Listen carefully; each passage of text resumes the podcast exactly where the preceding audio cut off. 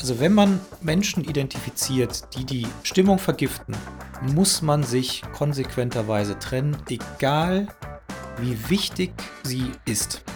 Am Ende steht das Unternehmen immer vor dem Individuum. Also die Gesamtheit des, des Teams steht immer vor den individuellen Bedürfnissen des Einzelnen.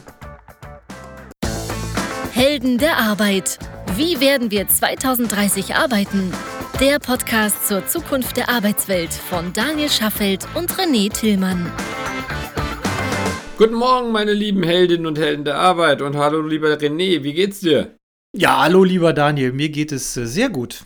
Ich versuche die Welt da draußen im Moment so gut es geht auszublenden. Deswegen geht's dir gut.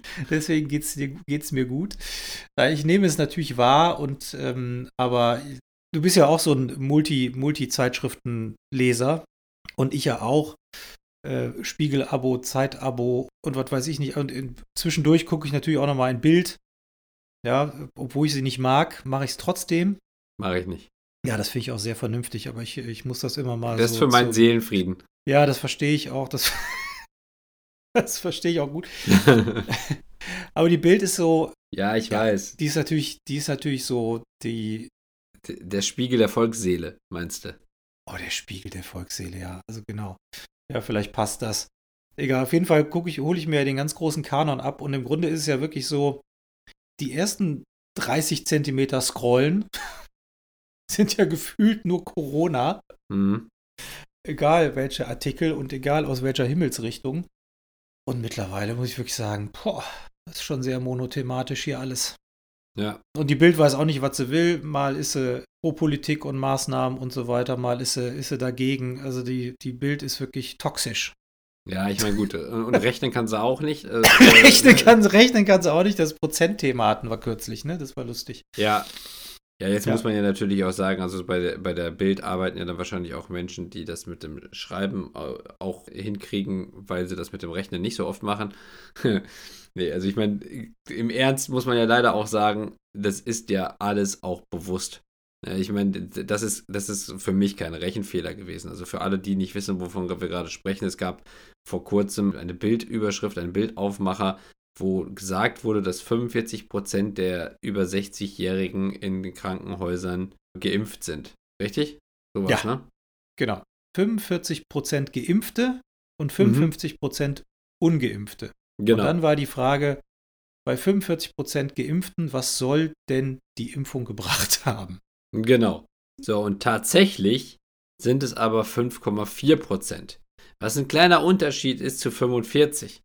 Und das war ganz simpelste Mathematik, wo die Bild versagt hat, das richtig zu rechnen und wo ich unterstelle, dass die sehr wohl rechnen können, sondern dass es einfach leider eine bewusste Lüge war, und wo man dann sagen muss, also welche Verantwortung übernimmst du für das Land oder beziehungsweise übernimmst du nicht. So, und deswegen lese ich die nicht. Ja, und das äh, verstehe ich sehr gut. Ich tue es mir einfach an. Ich glaube, das ist auch so ein bisschen die Faszination des Ekels. Hat ja, wie, beim, ja, ne? wie beim Verkehrsunfall anhalten. Ja. Nee, das, nee, nee, nee, nee, nee, das mache ich nicht das fällt für mich in eine komplett andere Kategorie. Okay. Gaffen beim Verkehrsunfall an, anhalten und so weiter. Aber diese, diese Faszination des Ekels, ähm, im Essen etwas zu probieren, was einem wirklich gar nicht schmeckt und dann zu sagen, boah, das, das ist wirklich so ekelhaft, das, das muss ich noch mal probieren. Kennst du das? Ach so, nicht? oder, oder, oder sowas wie Sommerhaus der Stars gucken oder The Biggest Loser oder so. So, bitte. Okay. Jetzt haben wir's. Ja, ist klar. Und, oder, oder eben Bild lesen. Ah. Zwischendurch. Genau. Okay. Was ja gerade auch gesagt, also es ist halt äh, im, im Moment irgendwie toxisch. Ne? Oder wie, wie hast du es gerade formuliert? Ja, genau. Die Bild, die Bild ist auf jeden Fall ein toxisches Medium. Ja. Denn ähm, mit Sicherheit werden da Menschen sitzen, die Prozentrechnung können und die wissen, dass man immer die Grundgesamtheit äh, zugrunde legen muss, bevor man einen Prozentwert raushauen kann. Echt? Und der, ja, und der natürlich dann auch in einem Verhältnis, wie, wie dem auch sei. Aber du sprachst ja eben von bewusster Lüge. Hm quasi hinters Licht führen oder, oder um einfach, um die Auflage Feuer zu, zu erhöhen. Feu genau, Feuer zu legen. Feuer zu. Ja. Die Bild macht es unbewusst, äh, die Bild macht es bewusst, Entschuldigung. Die Bild macht es bewusst. Ich glaube, es gibt viele Menschen, die das auch bewusst machen. Vielleicht gibt es auch manche, die das unbewusst machen, aber aus da in so einer Schleife drin sind und da nicht rauskommen, aus welchem Grund auch immer, sie sich da irgendwo verrannt haben oder, oder empathiearm sind oder keine Vergleiche ziehen, wie auch immer, auf jeden Fall wollte ich damit mal die Brücke schlagen zu toxischen Mitarbeitern, toxischen Mitarbeiterinnen. Mm. Ab wann würdest du eine Mitarbeiterin oder einen Mitarbeiter oder überhaupt, also es muss ja kein Mitarbeiter oder Mitarbeiterin sein, es kann ja auch einfach in einem, auch im Rahmen eines, eines privaten Freundeskreises mhm. sein. Ab wann würdest du jemanden als toxisch bezeichnen? Also, die eine Interpretation wäre wahrscheinlich, wenn man es versuchen würde, aus Unternehmersicht zu betrachten, wenn der Betriebsfrieden nachhaltig gestört würde. Mhm. Das wäre wahrscheinlich so die, der formelle der formelle Punkt, wenn man, oder die formelle Formulierung. Wir haben ja schon ein paar Mal darüber gesprochen, ich würde uns beide ja als, als Optimisten bezeichnen mhm. und damit ja auch als Menschen, die erstmal sehr viel lieber mit den positiven Dingen sich beschäftigen als mit den negativen. Deswegen wäre für mich im Freundeskreis, weil du das ja gerade gefragt hast, dann jemand noch viel schneller eine toxische Person, wenn ich das Gefühl habe, dass ich selber auch nach einem Treffen mit dieser Person mich schlechter fühle als vorher. Das ist dann aber so meine private Definition. Wenn es um die, ums Unternehmen geht, dann wäre aus meiner Sicht der wichtigste Punkt, geht es dem Unternehmen nach einem Gespräch mit dieser Person besser als vorher und nicht schlechter? Geht es den Kollegen besser und nicht schlechter als vorher? Das ist natürlich alles sehr schwammig. Ja. Aber wir haben ja gerade gesagt, also wenn die Bild Feuer legt und man das mal auf den Mitarbeiter oder die Mitarbeiterin überträgt und die dann Feuer legt oder der Feuer legt, dann ist das ungefähr vergleichbar. Also, wie komme ich da drauf? Wir hatten mal eine toxische Person bei uns im Unternehmen. Mhm. Ist schon eine ganze Weile her. Sagen auch nicht, ob es ein Mann oder eine Frau war. Aber was ich beobachtet habe, ist das folgende. Die Person war vordergründig freundlich und den KollegInnen zugewandt, hat aber im Kleinen sehr viel Kritik geäußert an zum Teil Nickeligkeiten. Und jetzt muss man natürlich sehr fein unterscheiden. Eine Person ist nicht toxisch, sobald sie Kritik äußert. Mhm. Überhaupt nicht. Ganz im Gegenteil, Kritik, Kritik ist ja erstmal sehr gut. Absolut. Kritik ist absolut wertvoll, um Schwachstellen in Prozessen, im Unternehmen, in Kultur, wo auch immer zu identifizieren, diese zu benennen, damit man sie auch möglichst beheben kann. Die Frage ist dann, also a, wie wird natürlich Kritik geäußert? Wird sie möglicherweise auch gegenüber anderen Menschen so geäußert, dass sie eher abschneidend ist? Also wirklich, wirklich verletzend unter der Gürtellinie, ohne dass es jetzt äh, sexuell wird, sondern einfach vom Stil unter der Gürtellinie. Das ist eine Möglichkeit. Eine andere Möglichkeit ist beispielsweise, dass man andere an den Pranger stellt für Dinge, die man kritisiert, wo man aber selber in seinem eigenen Umgang wahnsinnig großzügig sich gegenüber selbst ist. Also man macht im Grunde die gleichen Themen, verkauft die nur ganz anders, bis hin zu, dass man wirklich bewusst angelogen wird, ohne dass sich die Person aus welchem Grund auch immer, entweder weil sie es vergisst, weil sie vielleicht auch nicht den Intellekt hat, ungeschickt ist oder wie auch immer, dafür zu sorgen, dass diese Lüge nicht mit den allerkleinsten Mitteln und wenn es auch nur der Zufall ist, aufgedeckt werden kann. Bis hin zu bewusst Engagement vortäuschen, um aber, wenn es wirklich darauf ankommt, die Organisation nachhaltig im Stich zu lassen. Und nicht, und die Organisation hört sich so neutral an. Wirklich die Menschen in der Organisation, genau, die, die, sich Kollegen. aufeinander verlassen, die Kolleginnen und Kollegen, richtig, richtig gehend im Riss zu lassen. Ja, es gibt sogar noch einen Punkt mehr, den du jetzt gerade ja. nicht genannt hast, der auch noch für mich dazugehören würde, denn das kenne ich noch aus einer anderen Situation, aus einem anderen Unternehmen, wo ich ebenfalls so eine Person kennengelernt habe und wo diese Person vor allen Dingen dafür gesorgt hat, dass Lagerbildung entstanden ist. Also die auch gut. ganz ja. bewusst Stimmung gemacht hat, aber immer im Kleinen und immer mit dem Ziel, dass einzelne Personen sich zu kleinen Gruppen zusammengetan haben, die dann Meinungen ausgebildet haben, die sie alleine so gar nicht gehabt hätten. Also das soll nicht heißen, dass, dass ich jetzt sage, so da wurde quasi Meinung gebildet, die, die eigentlich nicht hätte sein dürfen. Natürlich darf sich Meinung bilden, aber in diesem Fall wurde es von dieser Person ganz gezielt forciert und immer auch in der Form, dass diese Meinung zu Streit geführt hat. Und zwar dazu, dass das Betriebsklima nachhaltig gestört wurde, so wie meine anfängliche Definition gewesen ist. Also da kann man sich natürlich auch schon wieder darüber streiten, wann ist das Betriebsklima in Ordnung. Also wenn, wenn ich das jetzt als Geschäftsführer zum Beispiel definiere, ist das sicherlich was anderes als, äh, als das, was die Kollegen in den einzelnen Abteilungen irgendwie für sich selber so definieren würden. Mhm. Deswegen ist es auch natürlich immer eine Frage der Sichtweise.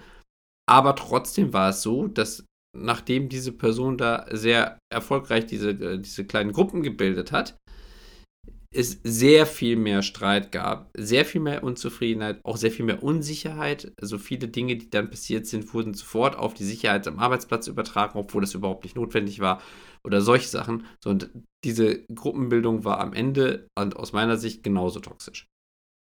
Absolut. Absolut. Das ist ein Punkt, den, den ich schlichtweg vergessen habe und der sich bei uns ja auch gezeigt hat. Und ehrlicherweise, also ich habe natürlich wahrgenommen, dass da was stattfindet. Ich konnte es aber gar nicht so richtig greifen.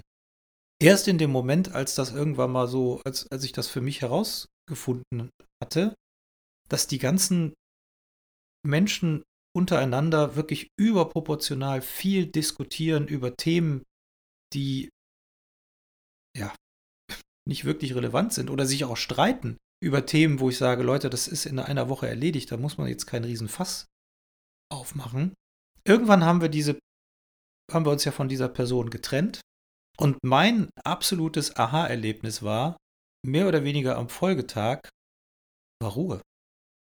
Ja. Und zwar nicht, weil wir gesagt haben, so jetzt ist aber mal Ruhe, sondern weil sich alle untereinander wieder neu kalibriert haben und zueinander gefunden haben.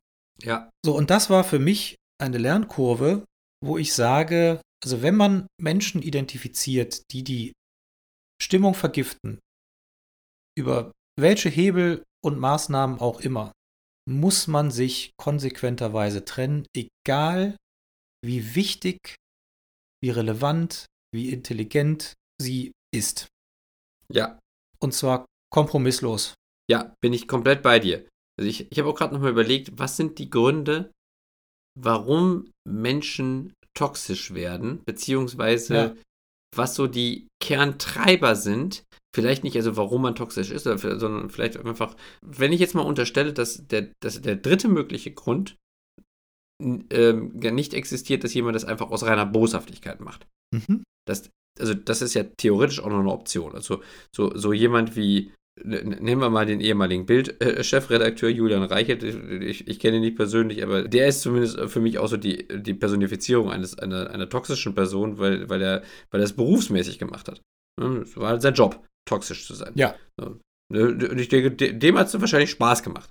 Also kenne ich nicht, ne, aber, aber, könnte gut sein. Aber wenn ich jetzt mal unterstelle, dass, in, dass bei den meisten Mitarbeiterinnen es nicht deswegen passiert, also dass sie toxisch werden, weil sie Spaß dran haben, dann gibt es aus meiner Sicht zwei andere Gründe, die, die mir so einfallen, die dazu führen können, dass das passiert. Und der eine ist, dass man selbst für sich, also aus Sicht dieser toxischen Person, besser ist als andere. Man kann Sachen besser und ärgert sich dauernd darüber, weil man denkt, alle anderen sind doof. Ja. Und fängt dann an, das dauernd zu kritisieren und dann irgendwann auch anfangen, so die aus der eigenen Sicht doofen anderen Mitarbeiter und Kolleginnen irgendwie an den Pranger zu stellen. Das ist die eine Variante.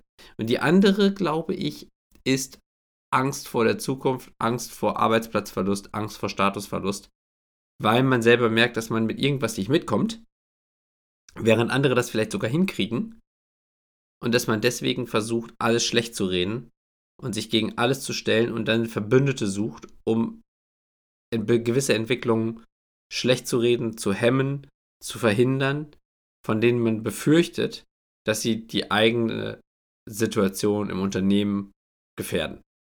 Mhm. Hast du, also glaubst du, dass man solche Menschen ändern kann? Glaubst du, es macht, es ergibt Sinn, sich darum zu kümmern, zu versuchen, denen ihr die Konsequenzen ihres Handelns vor Augen zu führen und davon wegzucoachen? Glaubst du, das ergibt Sinn? Ein klares Nein. Weil das in der charakterlichen Konstitution so fest verankert ist? Ja, aus, aus zwei Gründen. Das erste ist tatsächlich, also wir haben auch damals schon äh, in, in anderen Folgen darüber gesprochen, das Charakterbild eines Menschen ist ja schon mit 13, 14 Jahren ausgeprägt. Und mhm. alles das, was dann noch kommt, ist ja eigentlich nur noch eine Verfeinerung der grundsätzlichen Aspekte, die die Charakteristika einer Person ausmachen. Ja. Wenn du also jemand bist, der gerne Feuer legt, der gerne missgünstig ist oder, oder was auch immer ist, dann ist das sowieso schon mal schwer zu ändern. Und ich erst nicht, recht ob die das dann nicht merken, die sehen das ja, also die, die empfinden genau, das ja gar nicht so. Äh, genau, das kommt ja noch dazu, das wollte ich auch gerade sagen. Es ist eh nicht nur schwer zu ändern, es setzt ja auch erstmal voraus, dass diejenige Person es ändern will. Also, dass sie davon weiß und dass sie es ändern will. Denn wenn man jetzt mal davon ausgeht, dass das gar nicht der Fall ist, dann wirst du sowieso nichts ändern. Und selbst wenn, dann ist die Frage, ist das die Aufgabe des, des Betriebs, des Unternehmens, jemanden über eine so lange Zeit, weil da sprechen wir von wesentlichen Charakteränderungen, also nicht etwas, was irgendwie in zwei Wochen Coaching passiert, sondern das ist, das ist ein Prozess, der, der kann Jahre dauern. Mhm. Ob das äh, die Aufgabe des Unternehmens ist, das zu betreuen? Nee, bestimmt nicht. Nee, genau, sehe seh ich auch so. Und der zweite Punkt ist, wir haben das ja gemeinsam schon erlebt. Ich habe, wie gesagt, das auch in anderen Situationen schon erlebt. Und wir haben ja immer auch versucht, es zu ändern oder zu helfen und dazu moderieren, zu coachen. Ich habe teilweise sogar schon mit externen Coaches gearbeitet und Moderatoren. Es hat nie etwas gebracht. Okay. Und eigentlich ist alles das, was an Zeit investiert wird, nur Zeit, die die Gesamtsituation schlechter macht. Und damit eigentlich nur Zeit, die man verschwendet und die später länger braucht, um zu heilen oder mhm. den, den Ursprungszustand wiederherzustellen.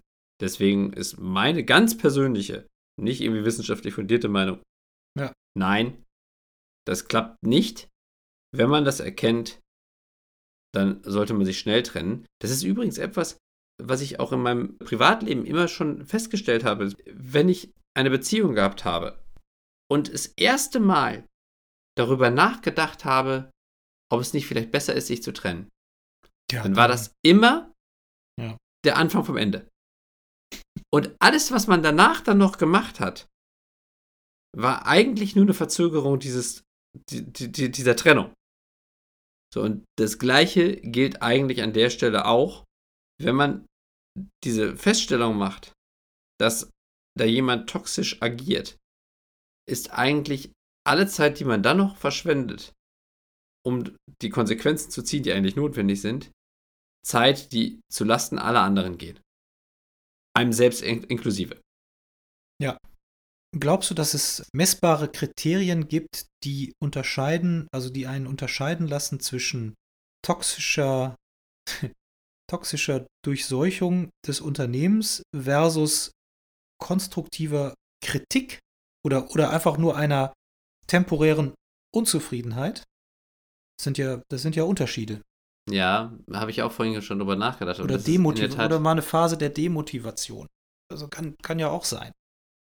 Das Klar. muss man ja fein unterscheiden. Man, man schmeißt ja, man, man trennt sich ja nicht unbedingt äh, direkt von einem, von einem Menschen, nur weil sie oder er mal ein Motivationsdefizit hat oder, oder gewisse Missstände sie oder ihn wirklich in Mitleidenschaft ziehen. Das ist ja ein Gut. Unterschied. Ja. Also ich unterstelle jetzt mal, dass man diese Person schon ein bisschen kennt.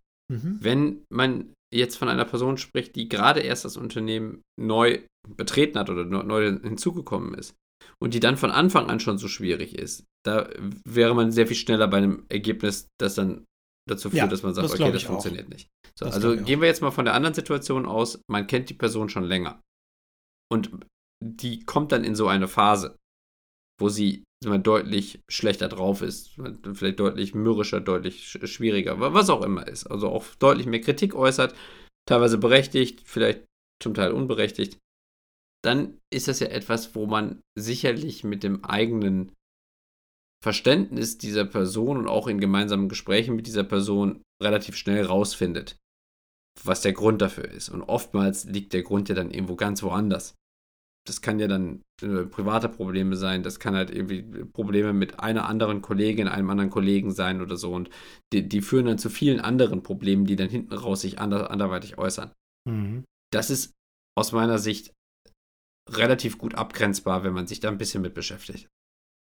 Deswegen würde ich sagen, die Unterscheidung ist wahrscheinlich trotzdem nicht irgendwie in harte Kriterien gießbar. Aber wenn man es wenn mal versuchen würde, würde ich, glaube ich, würde ich es vielleicht an dem Konstruktivitätsgrad des, der, der Kritik festmachen.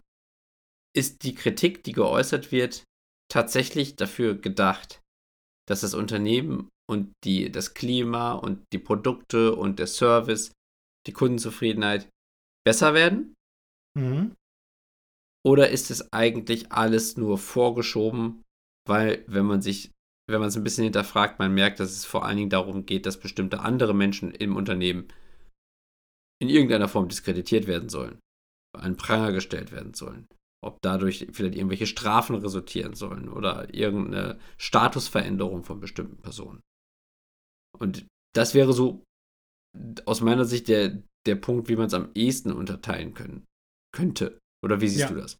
Nee, sehe ich, seh ich, seh ich genauso. Schwieriges Thema.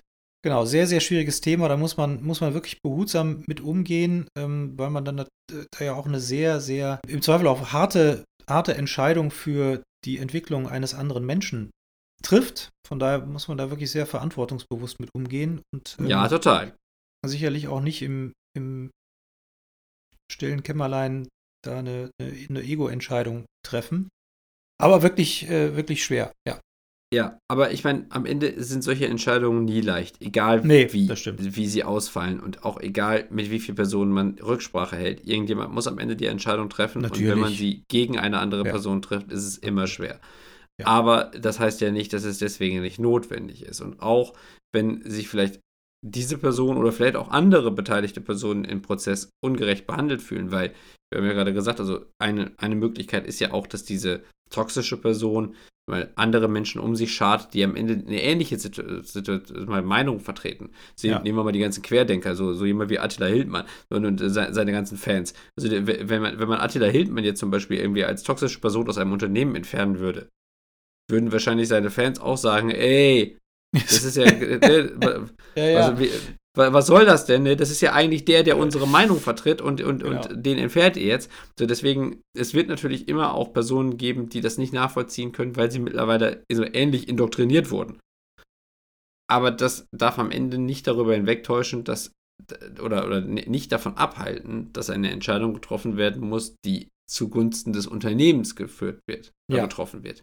Denn am Ende steht aus meiner Sicht, also aus unternehmerischer Sicht, das Unternehmen immer vor dem Individuum. Also die Menge, die, die, die Gesamtheit des, des Teams steht immer vor den individuellen Bedürfnissen des Einzelnen. Absolut. Und das ist auch ehrlicherweise ein schönes, weil sehr wahres und richtiges Schlusswort. Liebe Heldinnen und Helden der Arbeit da draußen, habt ihr schon mal Erfahrung mit toxischen Organisationen, toxischen KollegInnen gemacht? Gebt uns Bescheid und erzählt uns, welche Erfahrungen ihr gemacht habt. Und wenn ihr euch nicht weiter über toxische KollegInnen unterhalten wollt oder mehr davon hören wollt, dann hört doch unsere anderen mittlerweile in Summe 62 Folgen auf Spotify, auf Apple, auf Google. Liked, abonniert, teilt, kommentiert sie und schickt uns was auf helden der Arbeit at highjob.me. Ganz genau. Und wenn ihr selber davon betroffen gewesen seid, also würde uns an der Stelle natürlich auch sehr interessieren, wie ihr die, also die Entscheidung wahrgenommen habt. Also wurde da eine Entscheidung seitens des Unternehmens getroffen? Wie seid ihr damit umgegangen? Habt ihr das als, als, als eine gute oder eine schlechte Entscheidung empfunden? Warum? All das wären Punkte, das wäre wirklich mal interessant, das auch aus verschiedenen Blickrichtungen zu beleuchten. Genau. Gehabt euch wohl. Bleibt gesund. Bleibt gesund und in 14 Tagen hören wir uns wieder. So machen wir das. Ciao. Tschüss. Das war eine weitere Episode der Helden der Arbeit von Daniel Schaffelt und René Tillmann. Das hat dir gefallen? Dann abonniere uns jetzt, um keine Folge zu verpassen. Weitere Infos findest du auf www.heldenderarbeit.me. Ach ja, eine Bewertung wäre ein Träumchen.